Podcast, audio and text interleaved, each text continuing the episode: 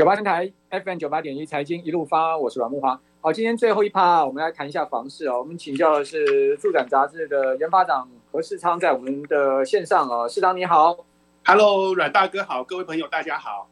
好，那看到最近哦，房市似乎有转淡的现象哈，那不知道淡到什么程度了？因为我上周末啊也去了。南部哦，看了某些建案哦，感觉上面似乎这个来客人数啊比较明显的在减少，尤其是呃过去我们讲说这半年一年来啊涨最凶的就是所谓蛋白区的台南高雄嘛，我觉得这个所谓涨最凶的蛋白区，结果看到哎的确建案似乎有变得比较淡一点哦，这个不知道世昌你现在目前最新的看法是什么？是以及我看到你们助展说啊，北台湾建案第一 Q 啊就第一季卖两成哦，新竹呢是卖五成。哦，看起来台北的建案第一季卖的好像并不是太好，是这样吗？呃，这个我们先来回答有没有变淡的一个问题。确实，像阮大哥哥观察的没有错啦。呃，但是房最近房市确实很明显的在变淡，只不过它是从鸵鸟蛋变成咸鸭蛋，还口味还是很重。咸鸭蛋怎么是？就 对，很重咸味就对了。是啊，是为什么重咸味？因为价格还是很高嘛。啊，你说价格很高。这个变淡算变淡吗？哎，这个很多人的看法可能有点不一样。那为什么说确实有变淡？是因为的确来人组数减少的很多啦，不只是中南部，连北部都一样。呃，平均看起来，整个北台湾呢，四月大概中下旬之后呢，来人组数至少减两到三成以上，这是平均值。那如果是以个案的话，减幅比较大的，甚至有超过五到六成以上的都有。有我们看到过去比较热的，呃，举南港来说好了，南港呢，除了新建案之外呢，一般旧建案啊，就是卖到这个比较靠近尾声的旧建案，来人组数剩下正甚至只剩下五组左右，这个来人量是非常低的啦。一周吗？五组？对，单周五组，可是它就呈现一个。非常这个极端的差距，就是说新案呢，新公开的建案，它的来人量还是很多，可是卖到尾声的这个建案，它的新鲜感就比较低了。再再加上疫情的关系，最重要的是疫情的关系，所以因为疫情的关系，自从这个全台湾大爆发之后，整个建案的来人的来人气就开始变淡了。所以我们都在笑说啊，这个陈时中打房比内政部打房更有用，所以。就现在的市场就是受到疫情的干扰，所以来人量减少很多。另外一个问题就是阮大哥刚才有提到说，北台湾的第一季建案卖了两成，这个数据是好还是不好呢？其实我们看这个单季啊，以如果以单季来看呢，如果单季销售率在十到十二趴以上，基本上它的成绩就已经算非常好了。因为如果你单季卖到十到十二趴，你一年下来。你的年成那年销售率就会到达五成，就可以超过这个多空的分水岭。那如果一季卖超过两成以上，哎，这个数据是非常非常好的一个数据，因为销它的销售时间很短嘛，销售时间只有三个月左右，所以三个月不太可能把一个建案都卖完。当然也是有秒杀建案，可是这种建案比较少。所以以整体来看，今年北台湾第一季的销售率来看呢，它还是非常稳健的。所以呢，大家会看到价格上也没什么降的一个感觉。所以，但我们一开始来讲说，到底有没有变淡呢？哎，来人量、人气确实是变淡了。但是现在愿意冒着生命危险出来看房子的人，他还是会买房子。这个也是让我们大大大的出乎意料之外。好，那因为建商的成本大幅上升嘛，因为我上周末也听建商讲说，他们的成本上升有百分之五十哦。哦，不管是呃，工人也好，或是说呃，营建成本也好，什么都涨哦，水泥呀，好，各种建材全部都涨。他说整体 total 大概成本，营造成本上升了百分之五十，这是确实的吗？这个涨到百分之五十是有一点浮夸啦，那有点浮夸，是有点浮夸。当然，建商还是要挨一挨嘛，挨一挨才。才不会说啊，大家认为你们赚太多。不过呢，你知道大概涨多少整的零件？至少涨三成以上是跑不掉的了，至少三十趴以上。那涨到五十趴是有点夸张，因为以你中南部的营造成本来看呢，原本呢、在这个还没大涨之前，一坪大概是发包单纯的营造这个纯营造，我们讲的不是不包含那个公社的设计的部分，单纯纯营造的话，一坪大概是八万到十万左右。那现在呢，高雄的一坪的纯营造大概已经涨到十四到这个十五万左右了啦。那呃，这是比较贵的，当然还是有稍微比较低的一点的。不过整体看起来还说涨到五成，哎，这个是不是有那么夸张？还有待商榷了。那台北的话呢，因为人工比较贵的关系，台北是一坪纯营造至少都已经涨到十八万以上了。那你像那个小量体，尤其是如果是小量体，它确实是有可能涨到五成，因为小量体的这个营造成本，它的价格比较难压下来。如果是量体比较大的这个营造成本，它比较好跟营造厂谈价格，确实会有这这一种差距。那现在我们都跟建商说，其实你不要哀说现在营造成本很贵，因为接下来营造成本不止不会降不下来，而且还会越来越贵，因为缺工缺料，劳动力短缺是一个大趋势。光是这个今年啊，跟往年相比，营这个劳动力短缺至少差了这个短缺十几万人，再加上说在疫情过后，劳动力短缺的情况一定会更严重，不会不会有改善的一个机会，而且。还有一个又要要注意，我们都跟经常讲说，接下来税费跟税税这个碳税跟碳费都要开征了，在二零二四年可能就要开征了。那如果这个税费跟对碳费跟碳税开征之后呢，这个营造成本一定又会往上加，所以你现在房子不盖，拖到明年后或后年盖，成本会越来越高。嗯，好，所以。呃，这个看起来营造成本啊，这些是下不来。我先把口罩拿下来啊，因为我现在目前在一个小房间里面，没有别人哈，所以我可以把口罩拿下。然后我跟世昌，我们现在是用这个连线的视讯连线的方式，所以我们也没有接触了哈。所以请呃我们所有观众朋友放心。好，那呃谈到这个现在目前高雄的状况啊，这个南台湾的状况哈，因为台积电马上要设厂了嘛，要动土了嘛，是哦，因为它的环评已经过了嘛。哦，那他们现在很担心，就是说后面根本就是大缺工。哦，因为台积电呢，啊，这个会把所有的这个呃可以用的工全部都吸过去了哈。我昨天也遇到一个朋友，他们讲说，现在电焊工一天的薪水涨到八千块，很夸张哦。他说，但是台积电用一一天用一万两千块在抢电焊工，哦，这个是确实的吗？这个确实的，因为我据我所听到的消息也是这样，而且并不是今年才开始抢，从两年前就已经开始是这个价格了。啊，所以说比较高阶的。这种劳动力都被这个电子大厂抢走，可是民众要注意一点，呃，他们被抢这个台积电抢的这种营造人力，其实都是有证照、有甲级证照以上那种比较高阶的有那个劳动人力。其实一般的散工啊，我们在讲台语叫做粗工，那种出工呢，它的价格其实没涨多少。说坦白的，所以关键就在于你有没有技术。对，那种像外劳那种，其实价格没有涨多少。嘿。对，但是它涨的呢，是涨在原物料，还有涨在这个高阶的工人身上。嗯，不过外劳他可能被中介赚走，是没错。外劳他本身拿到的钱可能没有差多少，但是呢，带这些外劳的中介可能赚走很多。哎，阮大哥，你是来行的，嘿，你进来大行啊来。其实我们观察最近这几年，大家建商在讲这个营造人力成本。涨很多，可是基层的工人呢，他没有拿到更多。其实有几个主要原因，第一个就是刚才提到的阮大哥提到的这个中间的中介业者这个赚走了，另外一个就是工头抽走了。因为我们都知道，很多传统的包商他都是由工头去找下面的出工，其实呢费用可能他赚走了，下面的人其实分到的钱还是一样。第三个就是营造厂赚走了，营造厂他没有把利润分给这个员工，所以你会看到，哎。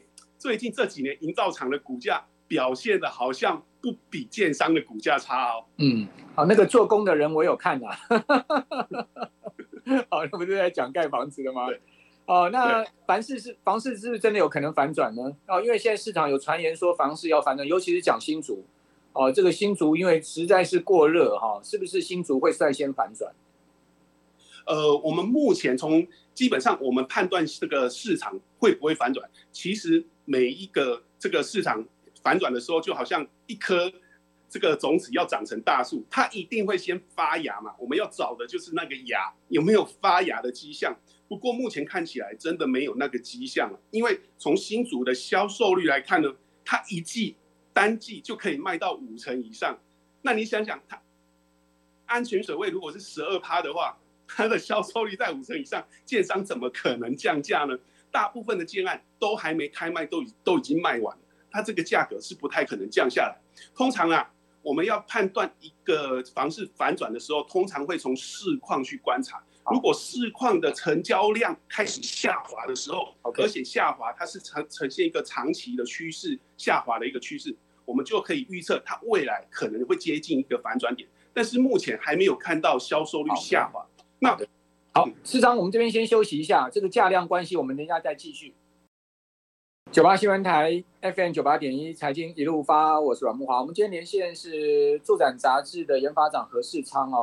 世昌刚刚讲说，这个现在目前看起来房市销售的状况啊，以今年第一季来看呢，还是非常的热了哈。所以目前看起来并没有反转的迹象哦。不过我们看到宏观大环境上面哈，确实呃升息哦，它如果持续央行一直升下去的话，是不利房市嘛，这个大家都知道。哦，另外呢，就是物价又高涨哈。那建商现在受迫于这个成本上升的压力，其他也不愿意降价。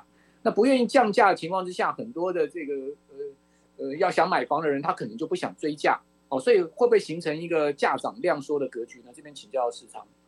价涨量缩呢，这个格局应该是可能会避免不了啦。不过我们最最重要的是认为说，其实虽然整个市场的需求量有一个降温的趋势，但是。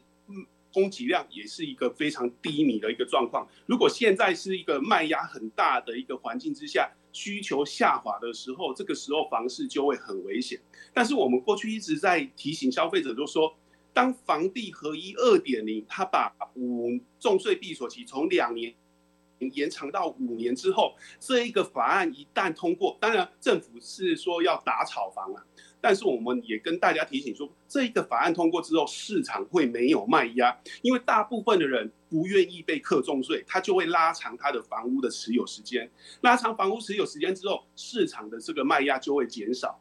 就是如果你不相信，你可以到这个网络的售屋平台打上你的预算、你的区域，你会收到，你会看一看，发现你没没什么物件可以买，尤其是五年以内的新房子，真的是少之又少。那未来呢，当然是多空分层的一个这个环境啊。像刚才阮大哥提到的，升息是一个利空的因素，但是也要跟大家讲说，我们观察过去啊，每一次升息循环期间，其实比较让人意外的就是说，最近这二三十年来，只要是进入升息循环，其实房价都没有跌过，这是一个蛮特殊的一个状况。但是我们并并不是说过去升息循环都没有跌，以后就不会发生。以后还还是有可能发生，没凡凡事总是有第一次嘛。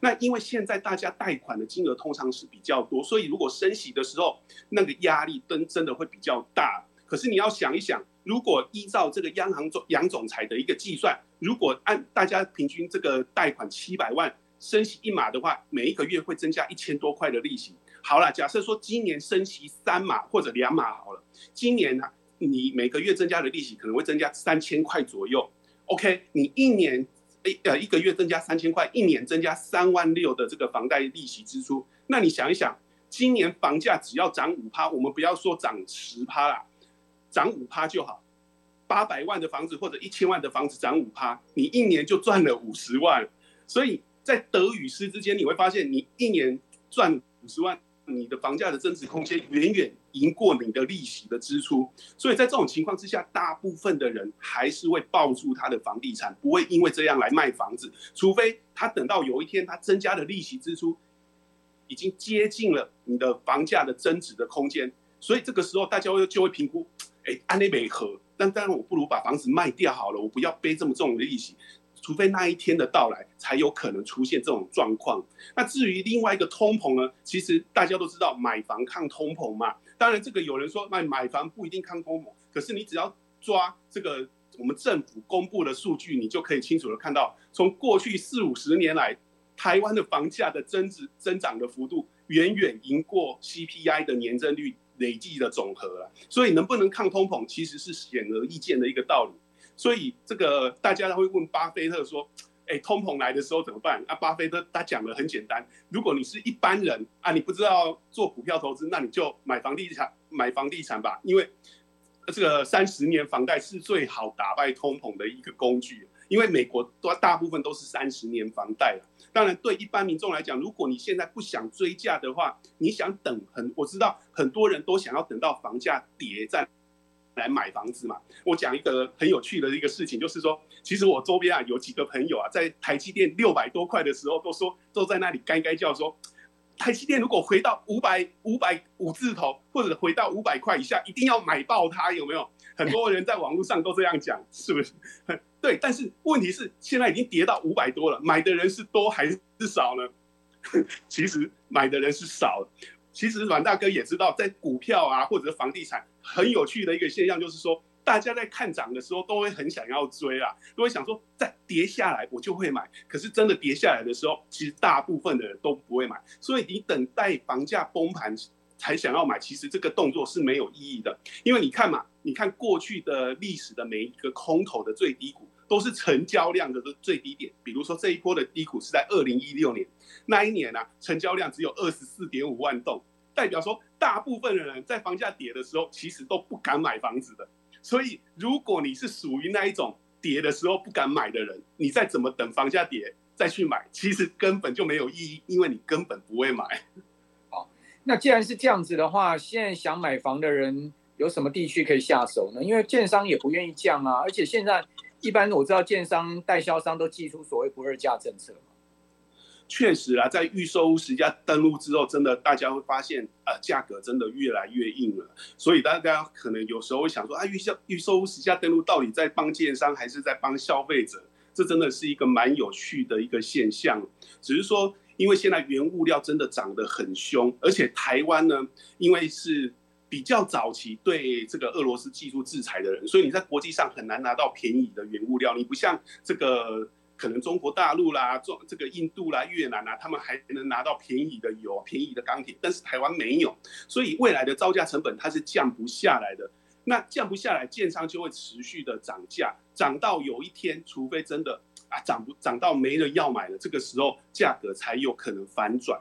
所以对民众来讲，哎。如果你要买房子，真的就只能扩大你的购物的考虑的考虑的一个区域。比如说你要买新北市的话，不要只单纯执着说啊，我要非新店啊、板桥、永和这种一线地带非买不可。如果你可能口袋不够深的话呢，其实龟山 A 七啦，或者是这个淡水啦、林口啦，其实都可以考虑的相对低价的区域。要买哪里呢？没有每哪一个地方一定好，每一个人呢对区域的认知不太一样。单纯看你口袋的深度，你的口袋深度决定你可以买房的区域在哪里。口袋深度决定你的高度就对了啦。是，我们过去讲说气度决定高度啊，金马不是哦，金马是口袋深度决定你的高度，口袋深度决定你住的楼层的高度，好吗？对对对，没错。好吧，这个真的是。现在目前房市的现况哈，确实如市长刚刚所讲的哈，大家寄望建商降价恐怕是不容易了哈。所以呢，想买房的听众朋友、观众朋友呢，可能大家自己要多比较、多挑选的。非常谢谢住展的何市长，谢谢，谢谢。